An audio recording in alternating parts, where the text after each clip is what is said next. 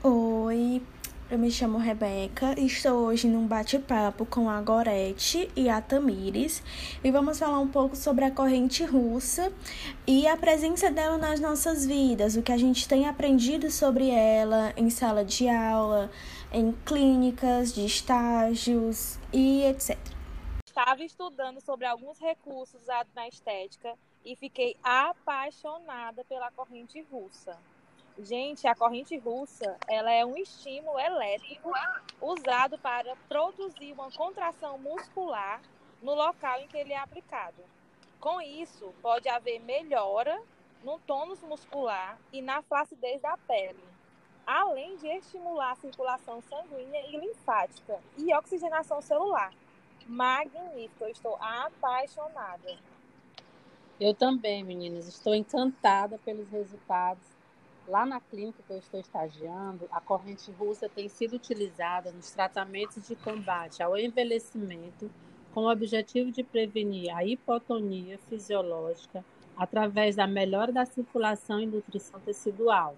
Esses efeitos são atingidos com o aumento do metabolismo muscular, promovendo o aumento da oxigenação e liberação dos resíduos metabólicos, dilatação das arteríolas, com consequente aumento da irrigação sanguínea do músculo, e também estimulação de maior trofismo.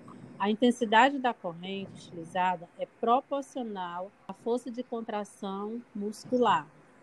Inclusive, meninas, eu vi recentemente um artigo que fala sobre essa técnica para o tratamento do envelhecimento facial, tem avançado muito nos últimos anos e oferece muitas opções para a melhoria da aparência das linhas de expressões e rugas.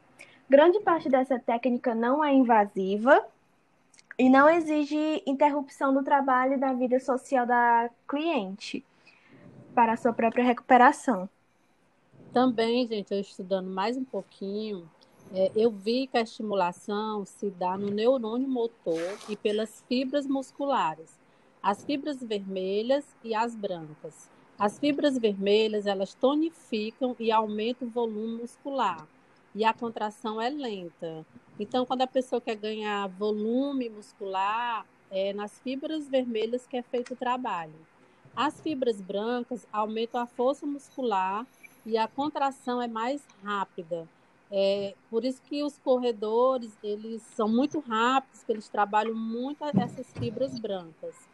Os impulsos elétricos são transmitidos aos músculos através de eletrodos que proporcionam uma corrente elétrica de baixa ou média frequência. Os músculos se contraem involuntariamente e dessa forma conseguimos os resultados quase de uma musculação. Não é que substitua a academia, mas a, a, essa estimulação do músculo ela vai dar uma melhora no tônus muscular, vai enrijecer, vai aumentar a musculatura, vai aumentar a força.